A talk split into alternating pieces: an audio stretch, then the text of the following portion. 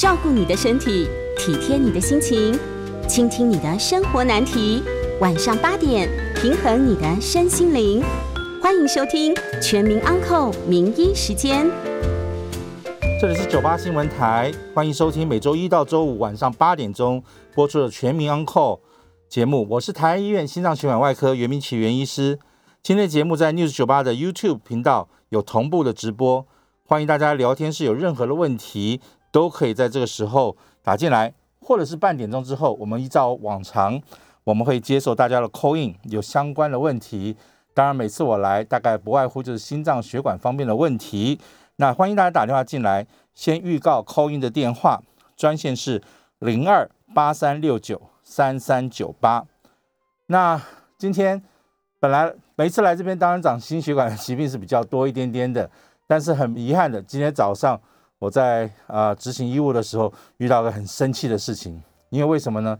最近大家不是都是打疫苗嘛，对不对？打疫苗，然后有一个病人，他已经算是还不错了。昨天他就先来看诊，他说呢，他脚有点不舒服，他怀疑他有血栓，所以他适不适合打目前所谓的 A Z 疫苗？因为目前好像。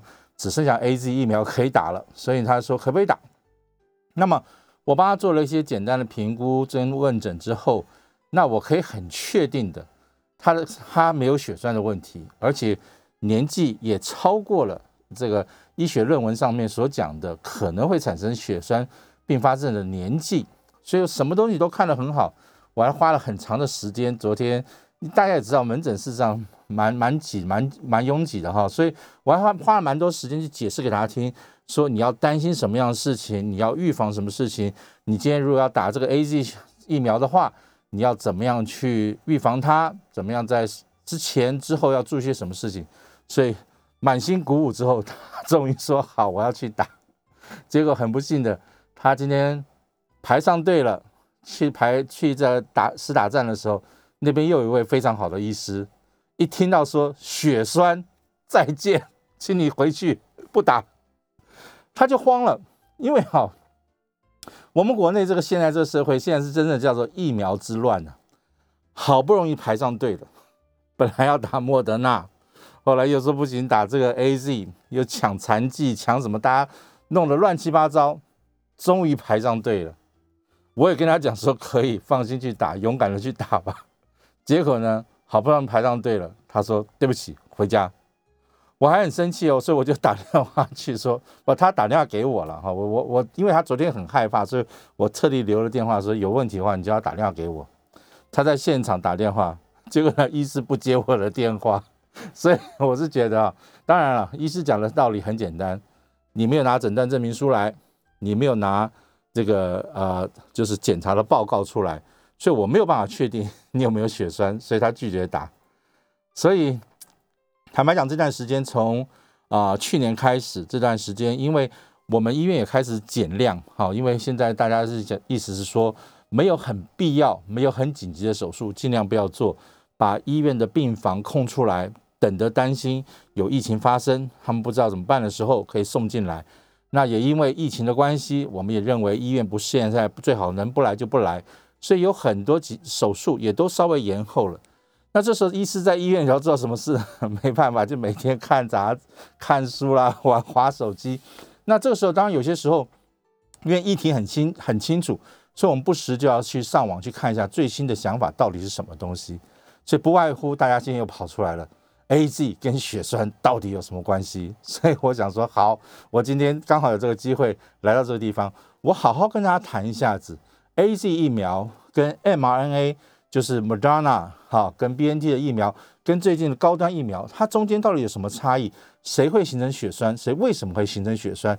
那希望透过这样的想法，也许大家可以更了解一点。那么这时候你比较能够理直气壮。那真的不行的话，只好勇敢跟着医师讲说 I'm OK，然后打吧。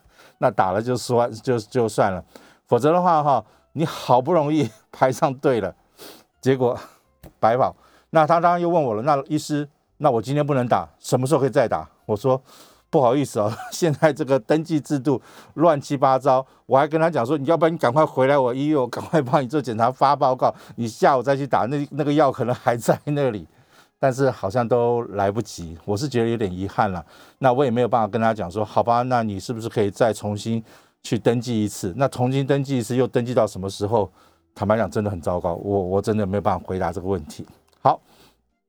现在是这样子哈，A Z 在疫情开始的时候，A Z 他们就产生了一个这个呃疫苗出来。A Z 呢是英国产生呃发明出来的东西，它基本上就是用一个另外一种病毒，它是从病人得病的人身上取出个病毒，然后把它处理之后放在一个腺病毒上面。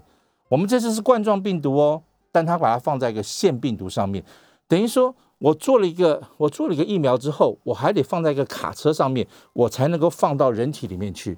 所以我要用什么卡车把它载到人体里面去呢？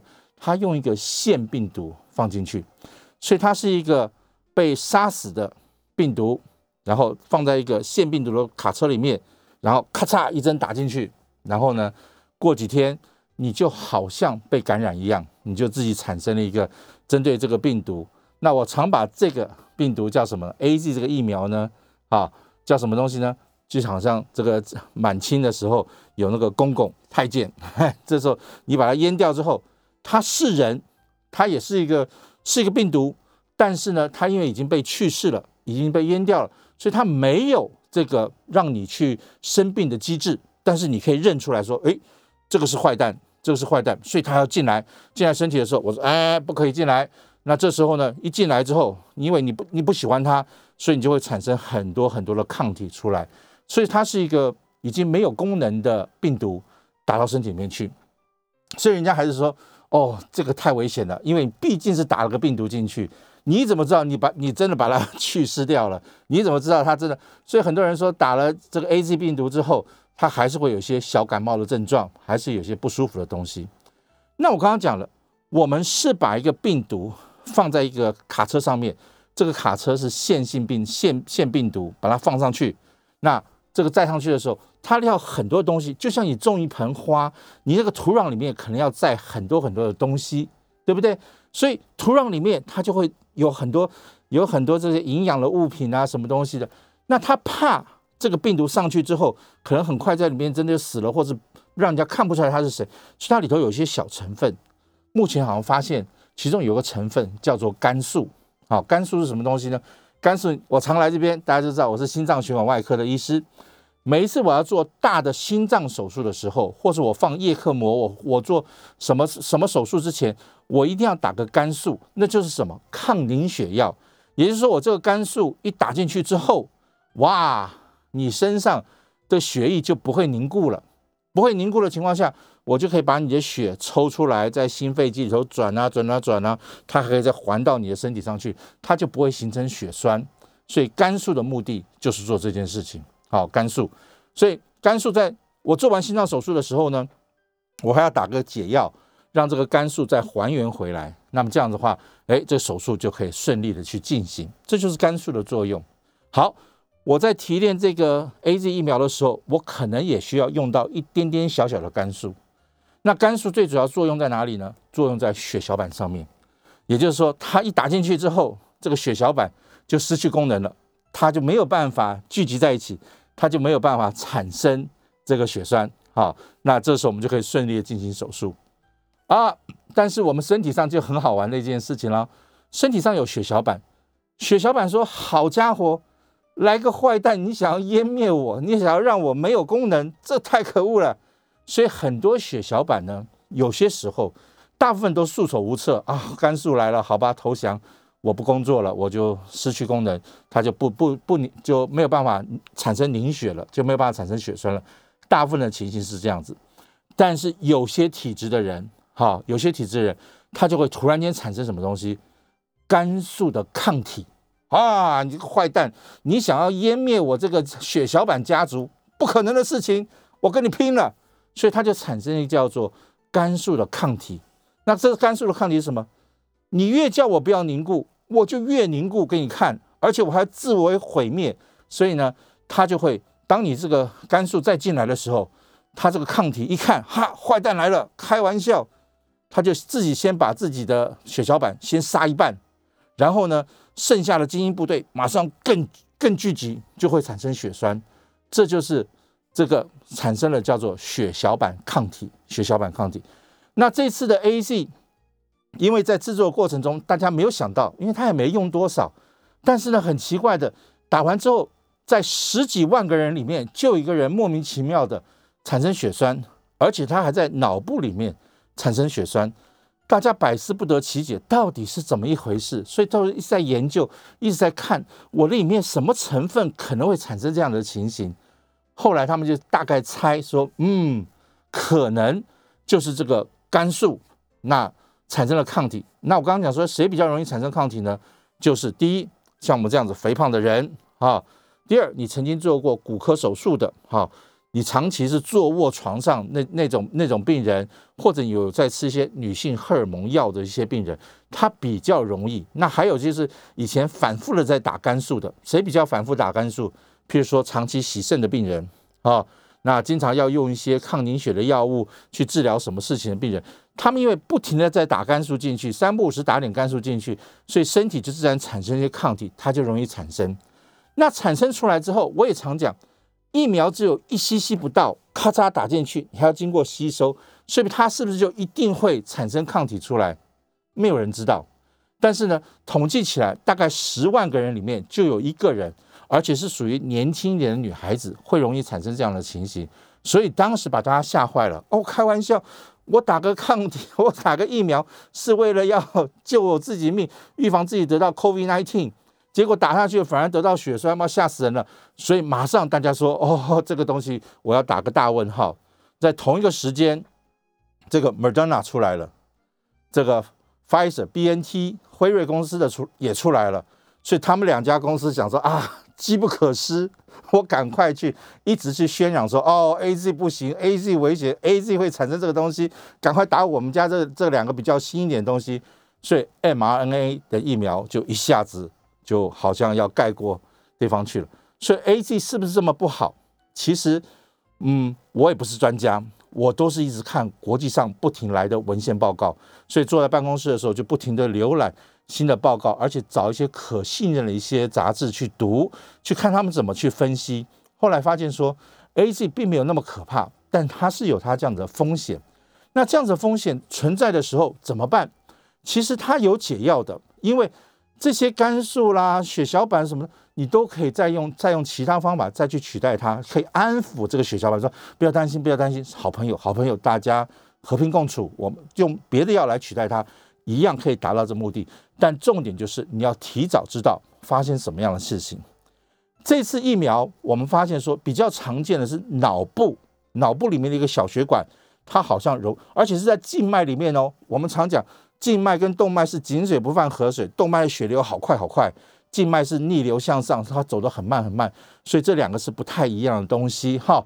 所以他说在静脉里头比较容易产生，那它在脑部里面产生的血栓，跟我们脚上的深层静脉栓塞，如果你以前常常听我们这个这个这堂课，或你要倒带去找我们过去讲的静脉曲张的时候，又发现深层静脉栓塞跟表浅的静脉曲张又是两回事。它两个又不太一样，所以第一个它发生率已经很低很低了。那第二，它是脑部的一个小血管，因为血小板的作用可能产生了一些血血栓，但是它跟深层静脉的血栓不太一样。那深层静脉血栓跟表浅的静脉曲张又不太一样，所以他几个人在一起到底会不会是一模一样？是不是中奖率就很高？是不是？目前文献是说这个几率。更小了，更小，更小了。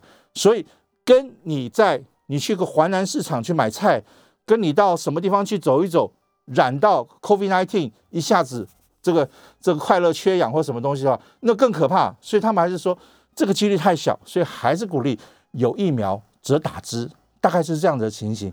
所以需不需要很紧张？坦白讲，不需要很紧张。但你要了解道理的时候，你心情会稍微好一点点。OK，先讲这一段故事，希望大家有听得懂。我们先休息一下子，待会儿再继续。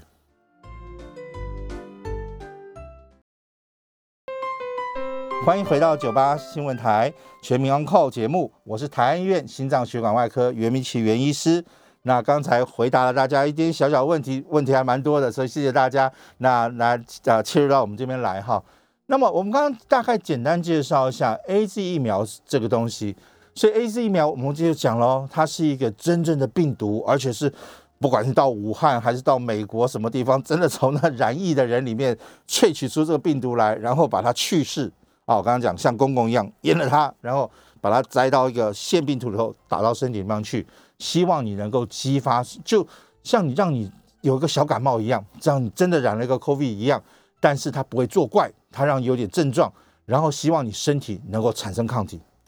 但是有些人就讲了，哎呀，大医师，病毒已经被你杀一半了，去世了，然后你又给它放在腺病毒上面，你又给它放到身体里面去，哇塞，绕绕绕绕这么几圈才进去，这个要能产生抗体的话，实在是会不会太绕了太远了？好，没错，就研究了一下子，哎，怪了，美这个英国人已经打进去之后，发觉说打了半天，六周后一抽血。保护力只有大概七成左右，七成七成三左右。一开始说七成九啊，那后来又降到七成三，说哎呦不好用不好用。他说那对对对，第一剂打进去才一点点嘛哈，这抗体还没产生出来，所以你隔个几周我再打一剂，因为我不敢一次打太多疫苗啊，我们再来打第二剂。所以他们好隔了两周，好隔了四周，我们再打打进去之后，我再测，喂，变好一点点，变成七成九。还是不满意，他说他这个是有问题。那这个时候呢，莫德纳跟那个 B N T 出来了，他们咔嚓一针打下去的时候，我的天哪，这 不得了！一针上去就是大概达到九成九成三的这保护力。这隔两周之后，得几周之后再打第二针的时候，哦，可以到九成六，哦哦，一下子涨涨很多。那大家说哦不得了，这个针七成多，我多了这么做的点保护力，太好了！我要喜欢 mRNA，所以大家就来研究什么叫 mRNA，因为它这是一个新的技术。mRNA 我常比喻，可能大家就听得懂了。我把它形成成洋娃娃，啊，它不是病毒，它也没从人家身体上萃取出什么病毒来。它完全在实验室里头去解剖析，哎，这个冠状病毒长这个样子，它是 A 加 B 加 C 哦，D E F 哦，这个我就做成一个跟它长得一模一样的洋娃娃哦。你要是成长年成年人的话，你会说哦，像充气娃娃一样哦，好真的，跟那乍看之下跟真人一模一样。哎，对，它就有这个特色，它跟真人一样，所以它还可以有特色是什么东西呢？你只要长个什么不太对，我就再给你加一点料，来更像。来，譬如说我需要一个那个玛丽莲梦露的痣，啊，我可以这边加个痣。啊，我需要谁眼睛稍微小点，像原因是一样，我把眼睛再稍微捏一捏，它可以去塑形。所以 mRNA 它可以做好多事情，所以它可以跟着病毒哈变异的时候，而它还可以在实验室再做一做，它可以变得很像。所以这时候啪嚓一针打下去之后，哇，不得了，你就可以产生好像。好像那个散弹枪一样，你会产产生一个散弹的作用，哈，那你就可以得到一个很好的，你身体上就会激发出很多很多没有毒，但是它产生个类病毒进去，那你因为它那就开始产生抗体，啊，也是一样，而且它只要打进去的这个 mRNA 不死掉，它就一直一直出来，一直出来，所以过一段时间，我们先来一个小军团，先来一个小军团。那过了个四四四个礼拜，好几个礼拜之后，再打第二针进来的时候，这个小军团一看，啊，坏人来了，哇，在在复制，所以它会变成更多疫苗、更多的抗体出来，所以就达到它的那个疗效。所以大家说不得了，太棒了，哦。那只是说他后来也是研究打第一剂跟第二剂之间，我到底要差多少时间？哦，那后来研究发现，两个礼拜的话太快，人家还这个这个这个。假这个洋娃娃进到身体内还没开始作用，咔嚓，第二剂又进来了，好像第一剂打两次一样，那个没有意思，好，所以大家说这个时间要稍微稍拉长一点点，拉长一点点。后来研究发觉说，八到十二周是一个不错的一个机会，哈，因为第一针打进去，你给他八周左右时间自己去提炼，自己去养兵，然后自己去训练，那十周后，八到十二十二周的时候。第二季再进来的时候，哦哦又来了，哇，我们赶快那想办法，就又变更茁壮起来哈，就有这样的作用。所以为什么要打两剂，就是这样的原因。那你想想看，我是莫德纳公司老板，我是 B N T 的老板，两家都是 m R N A，都是 mRNA 型的做法，大概大同小异，就像可口可乐、百事可乐都是一模一样的东西。那我怎么会说哦好，你第一季打莫德纳，第二季打 BNT，或我第一季打 BNT，第二季打莫德纳？这两个人不会去做这样的实验嘛？也没有人会去做这样，也不会有人做这样的推荐嘛？所以你说可不可以混打这两个同样的东西的？坦白讲是不行，因为疫苗不是维他命，疫苗也不是什么健康食品，你随便打，那疫苗是个毒，它还是个怪东西，你进到身体里面去还是可能会作怪呢。所以不能这样随便乱打的。所以我们认为是说，呃，mRNA、mRNA 虽然都是 mRNA。但是不可以这样子混打，好，所以我们现在国际上也没人建议说，那你第一针打莫德纳，第二支打辉瑞，没有这样打。所以谁可以建议呢？后来就是因为之前不是 A Z 说一直有产生血栓吗？它有好多副作用，它又是毒，所以一大堆人说哦它不好，它不好，所以就开始有人做研究了。好吧，我第一季的时候我迫于无奈，我打了 A Z。那你 A Z 只是单一一个病毒死去的病毒，只是一个公共。那我干脆想办法弄一些同类型的洋娃娃，不同的洋娃娃进来，是不是比较好一点？所以就变成有人就说，我们来研究 A Z 加一个 mRNA 的这个东西，哇，不得了！意外又发现了 A Z 是单一病毒，mRNA 是好多个各式各样洋娃娃，每个都不太一样。一下进去之后，就好像陆军。一下来个空军，好，你看那个，你看那个电影那个战争片的时候，陆军快不行的时候，怎么样可以得到解解救？就是来一个空军，然后一直轰炸、轰炸、轰炸，啊，这两个一加在一起，哇，又复复出了啊！所以就是一个陆军，一个空军，两个进去，好，大概这样的情形。所以那时候呜不得了，这个东西大家说混打，但是哈。我是 A G 公司老板，我也不希望你混打，你也好好打我两次、三次不是很好？你干嘛去打别家的公司的东西？他也不太赞成。所以这样子的研究，坦白讲，人都不多。这样的研究在所有的文献上面就是几千个、几万个，跟我们做当初做很大的肺规膜的研究是是不一样的东西，所以它不太不太等同，懂我意思吗？哈，所以所以这研究我们只是说好像有这样的怪有这样的现象出现，好像是有。那常常有人讲说，抗体出来了，不见得就是很有效的一件事情。抗体出来的时候，你一定要到实物进到现场去。我常比喻，大家大概又听得懂了。什么东西呢？就是这些很多都在实验室里头告出来、告做出来的数据，在实验室抽血出来啊，好棒好棒，好多抗体。但他到底会不会打仗？不见得会。我常比喻，我很喜欢玩电视游乐器。电视游乐器里面，我也喜欢打棒球。我在电视游乐器上，我很会打棒球啊。那个我抗唱一下，全力打那个球的球，扶住下来下去，转来转去。我在实验室里面，我在那电视上面，我很会打棒球哎。但是你真的拿个棒子，真的拿个球叫我到棒球场上去的时候，那一球就打到人人家脑袋，一球就挥棒落空，我根本就没有办法去去真正进战场。所以现在很多人讲说，没错。我打了疫苗，打了很多东西之后，我是会产生抗体，我是看起来好棒棒，但是我没有办法进到真正战场去的时候，我没有办法真正告诉你说它到底是好还是不好，我不知道它到底可不可以应战，所以这就是为什么要做三期临床试验，这是为什么我们对高端会有个很大的一个问号在地方，因为高端现在告诉我们都是说我实验室里面好棒棒，我在实验室头你看。不管谁加我，谁加我都是哇 number one。所以呢，他就说他很棒，他可以接受所有的挑战。但是不是真的这个样子？他必须到个疫区去，必须到一个染疫非常严重的地方，真的被施打的人，哎，看看有没有就下来。就像最近美国人，美国因为七月四号时候开始解封了，解封的时候呢，你就会发现一个很好笑的、很很奇特的现象：打过疫苗的地方。虽然说还是有确诊，但是他确诊就不会到重症，就不会到死亡。那代表说还是会感染，但是你不会到重症，不要到死亡。那叫当做一般夏天的感冒。那这个是 OK，大家普遍还可以接受。那真正又发起来又不行，然后又需要呼吸衰竭，又需要快乐缺氧，又需要赶快进到加护病房的时候。他们回来回报给我们，就在很多的美国的回报跟文献上面，或一些新闻媒体，或或者是说，这些人发现说又得到重症了，都是当时拒绝施打疫苗的人，不管他打 A Z，不打他打莫德纳或者打 B N T，不等他打江森江森，都是他们不愿意打疫苗的人，他真的就染了很多东西。所以打疫苗到底是不是好处？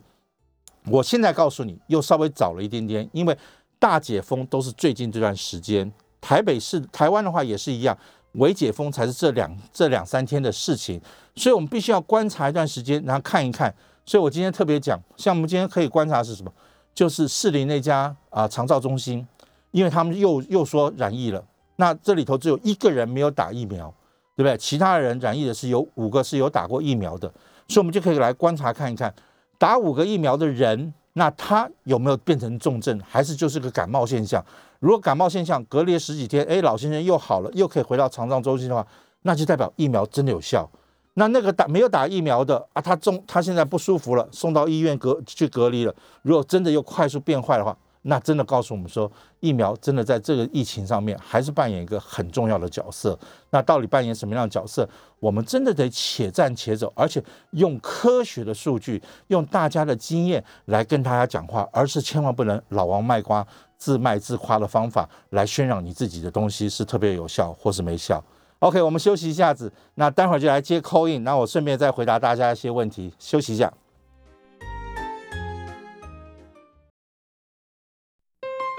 欢迎回到九八新闻台全民 Uncle 节目，我是台安医院心脏血管外科袁明启袁医师。那接下来时间我们就交给 我们线上的观众朋友，我们先来接电话好了。林小姐啊，林小姐，你好，喂，医生您好，我现在是有一个问题是关于我血压的问题。是，那我最前两天因为跟那个一个亲戚啊讲话，电话讲话讲的不愉快，那我忽然啊，我的那个。整个右边的头顶一直到我的右边的脖梗，脖梗这边就忽然好像血在窜上去，非常的呃那种很不舒服。那我是从来没有这种经验，那我想我现在是不是中风？林小姐，我跟你讲解释一下哈。坦白讲呢，第一件事情，先恭喜你。身体有反应，因为你生气的时候血压本来就应该上去，好，那代表你的心脏血管对你的情境是有反应的。但是我们认为自律神经很重要一件事情是说，它不能反应过度。也就是说，你平常一百三十几的血压，当你生气的时候，你可以升到一百四、一百五，但你到一百六的时候就要刹住车子，这就是自律神经的一个调控。交感神经、副交感神经，它两个人就会去这样子去互相牵制彼此，懂我意思吗？哈。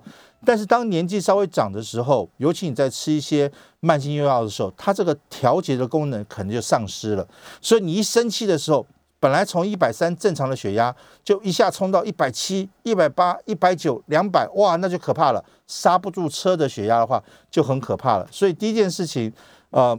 因为已经两三天了，所以我相相对我认为好像很安全，哈，好像缓和点。第二件事情，赶快把心情放轻松，没有什么事情值得去争吵的。你看看最近所有的事情，真的没什么好去争吵，一切放轻松。那你如果血压真的降不下来，赶快想办法去找医师，找谁先吃药，把药把血压先降下来。那如果临时拿不到药的时候，我最建议的方法就是。赶快先喝温开水，因为热胀冷缩，喝了热开水，什么让血管稍微放松一点点。那吃一个肌肉充实剂或者止痛药之类的，把心情先放松一点点。那第三呢，把窗子打开来一点哈，让新鲜的空气能够流通。深呼吸，喘口气，就像打太极拳一样，把心情先把它缓慢下来。我相信这对你会有点帮忙。但如果这时候你再去监控你的血压，如果还是偏快，还是啊，心跳仍然是偏快，血压仍然偏高的话，我的建议赶快去就医，那让你的医师帮你调整一下，好不好？那我们再对，OK，我们再来接陈小姐的电话。陈小姐你好，啊，袁医师你好，我想请教一下，你刚刚有提到说那个因为 A G 的血栓，然后有一些状况不适合打。那你刚刚有提到说动过那个骨科手术，我想问一下哈，三十几岁女性，然后她有患过那个髋关节。那这样的话，如果他要去打的话，是第一个不适合打 A G，还是说他如果打 A G，可能要先跟医师讲一下那个状况，然后是不是要准备什么？那我可以线上听。OK，好，谢谢哈、陈小姐，第一件事情，三十几岁就要换换关节，我认为他可能是以前呃大概出了什么事情，大家要去换关节，这是太太年轻需要做的事情。所以你要知道一下子，我刚刚讲说做过骨科手术，尤其是做过骨科手术，因为骨科手术之后，他常常需要躺在床上卧床一段时间，所以那些病人就有时候在手术过程中就并发了血栓症，哦，就是深层静脉栓塞这个情形。如果有这样子病史的人，真的在这个时间，尤其你刚刚讲三十几岁的话，他真的在现在条件上来讲的话，他是不适合打 A Z 疫苗的。所以如果有这个必要的时候，你可以回到你那个骨科医师那个地方，叫他开个诊断证明，说他三十几岁做过骨科的手术，那么现在依照文献上面讲的话，应该是有其他选择的话，就先用其他的一些疫苗，应该会比较好。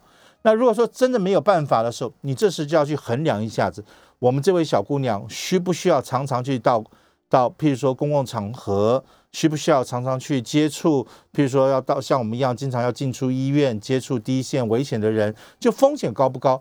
如果风险高，你现在别无选择的情况下的话，那我的建议就是在打 A Z 疫苗之前，多喝水，多运动。因为会产生血栓，多半都是不活动、不什么东西产让血液产生滞留了，它就会产生血栓。所以你多喝水，让血液能够循环活动起来的时候，它发生的几率，我刚刚讲十万分之一。那十万分之一的话，你是不是这么不幸运的一个人？我不敢保证，但是你去做这样的预防，那别无选在别无选择的时候，你又觉得很危险，你信得过高端，那你就。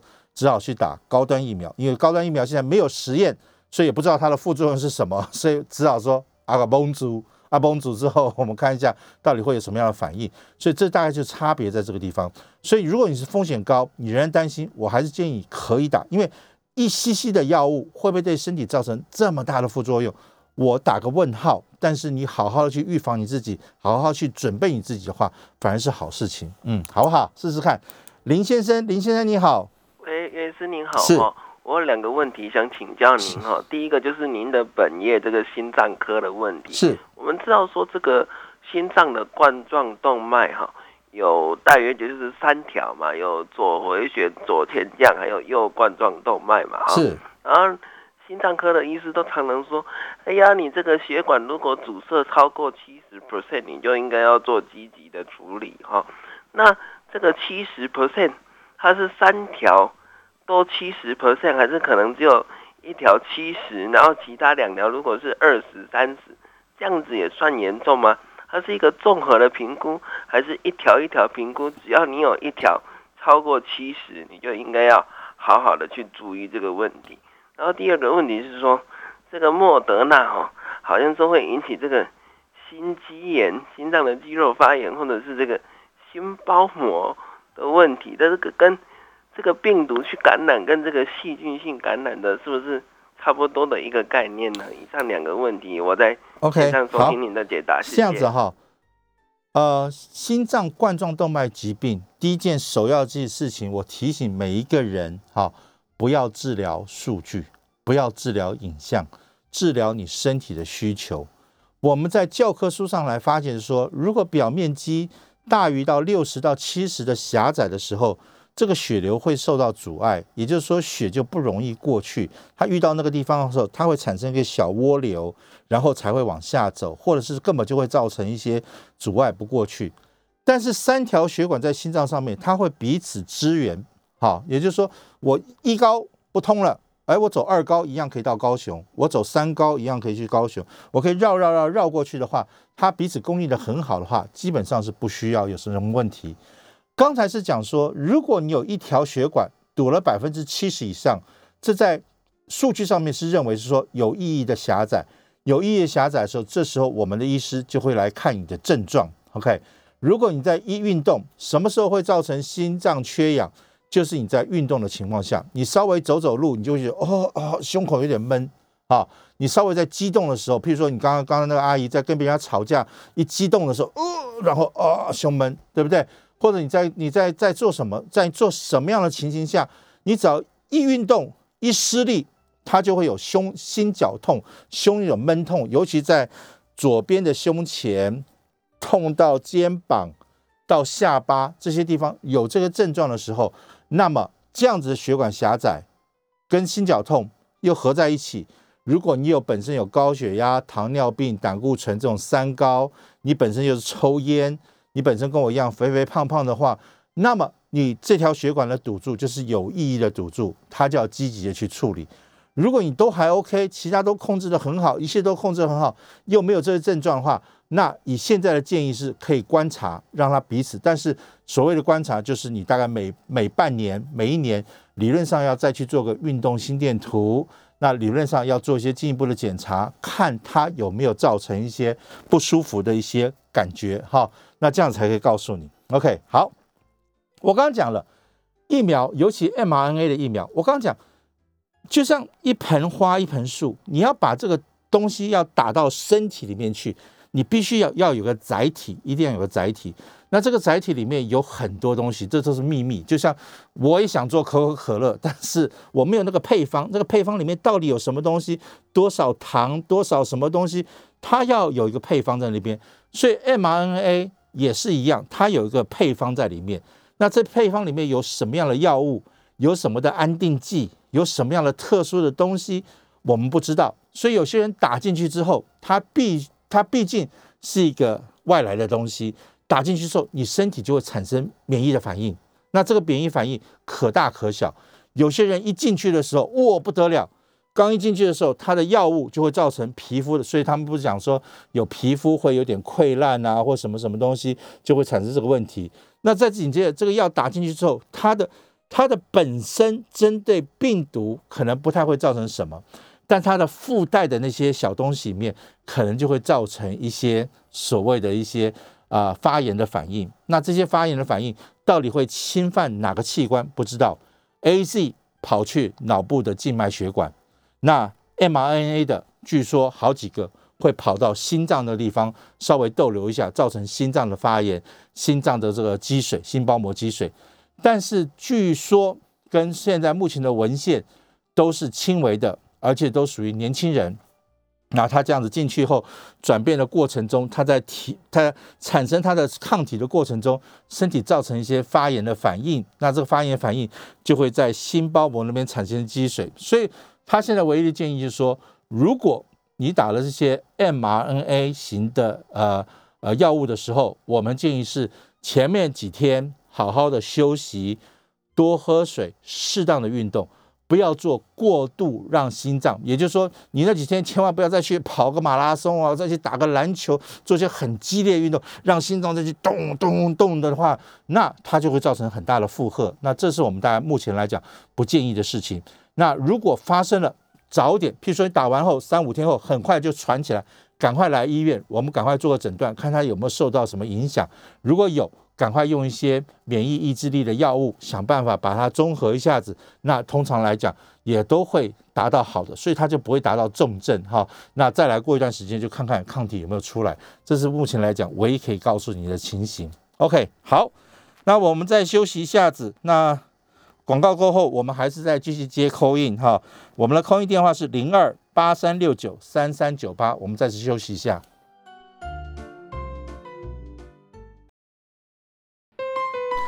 欢迎回到九八新闻台全民 on call 节目，我是台安医院心脏血管外科袁明奇袁医师。我们继续接听我们的 call in 哈，我们的 call in 专线是零二八三六九三三九八。刚刚在。在中间休息的时候，我们也回答了一些线上的一些问题。OK，其实都是非常好的问题哈。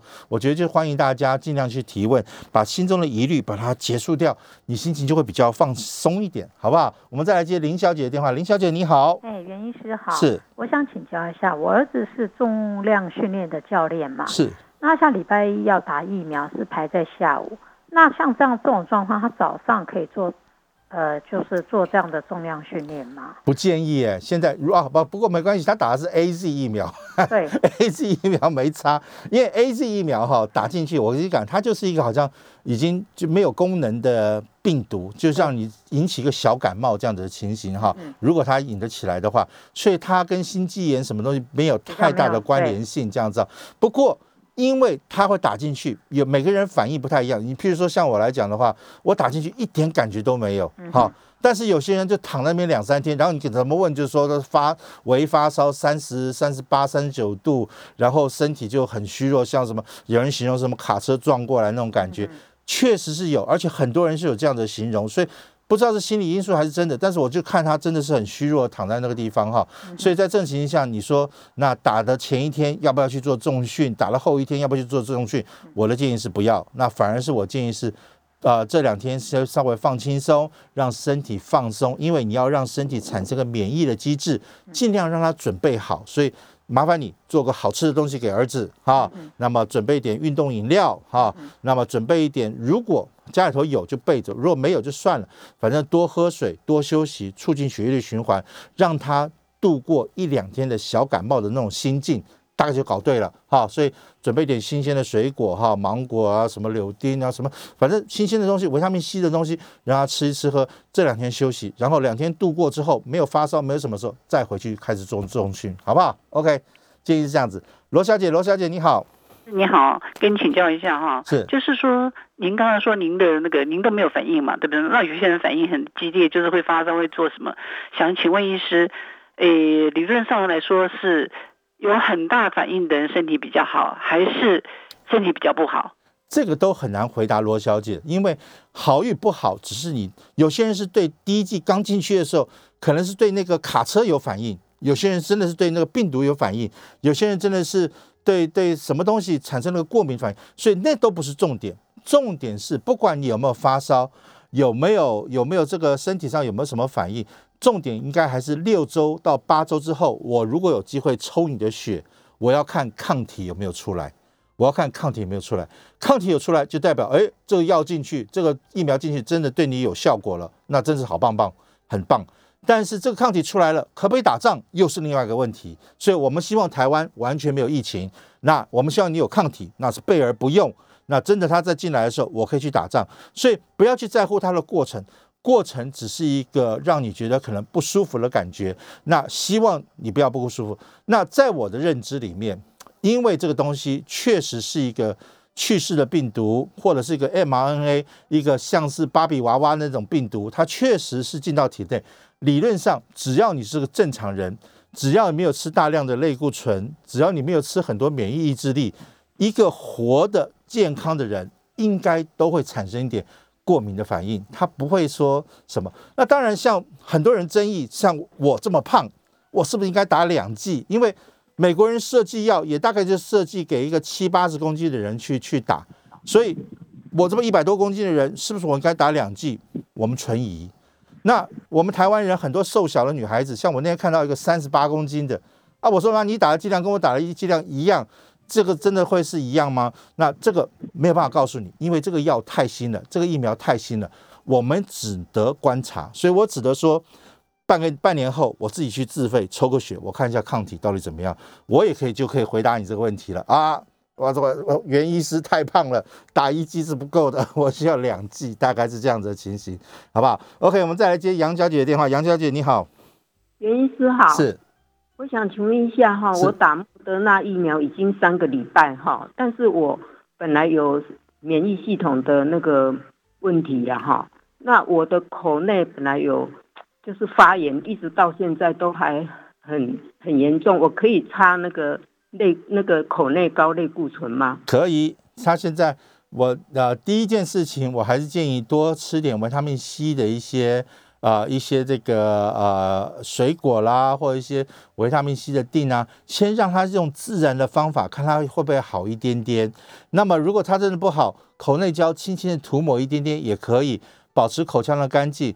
但是如果同一个口腔内的溃疡始终不好，而且你有积极的去维护它，它始终不好的话，我的建议还是要去找医师看一下子，让他看一下多深的溃疡。那这个溃疡为什么在这样？因为头颈部的血液循环非常好，当有个发炎，没错，它确实会发炎。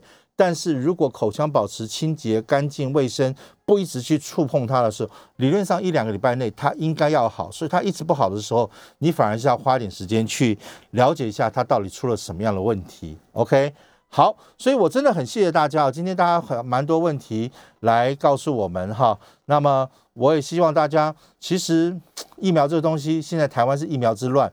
我之所以说疫苗之乱的原因，是因为我觉得，尤其你打了第一剂莫德纳，它是一个 mRNA 型的一个疫苗，你第二剂就应该继续打莫德纳。所以政府应该要想办法把第二剂。不管是用什么样的方法，再去请外国人捐赠，还是我们要怎么，你要告诉人家说，好，我打了莫德纳，我第二季还是要给这个第打过第一季的人去使用，而且国际上的文献是八到十二周，所以你也不要自己再去制造说啊，没关系，我们试试看，十六周后、二十周后再来打一次再看，这都是不好，都不没有科学的依据。凭感觉走是在医学界里面最不被支支持的一件事情，还是跟着数据、跟着研究，让让大家来做做成决议会比较好一点。那台湾这段时间这个疫情还是有点扑朔迷离，因为感觉上都没有讲真话，让我们觉得很不放心。所以未解封的时候，大家还是要特别特别的去注意。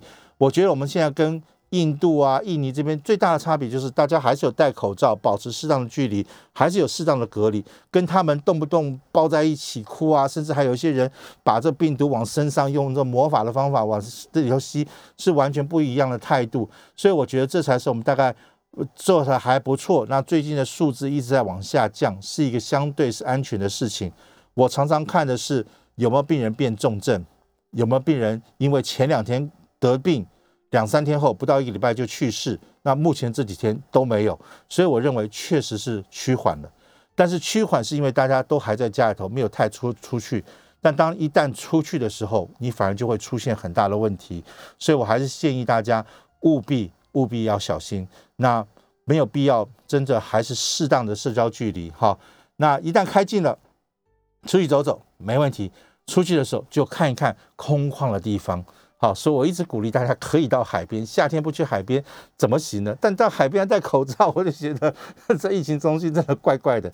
不过没关系啦，这个没办法，先配合啊，大家共体时间，大家共度难关。那我还是希望没事的时候，晚上如果真的很烦看电视，听听我们节目，看看我们的 YouTube，那反而可以得到一些相对好的知识。那真的觉得不太放心的时候，你就自己花点时间找一个你平常有空聊天的医师，让他去分析给你听，你多得点讯息。我相信这才是最对自己最好、最公平的一件事情。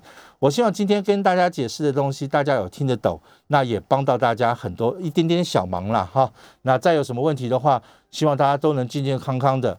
冬天过去了，没事。现在这病毒变成夏天病毒，很可怕。稍微大家小心点，防护一点，大家做好，有机会打疫苗，有疫苗的疑虑来问问，那心情会比较好，心情放轻松，愉快最好。谢谢大家，今天就到此了，下拜拜。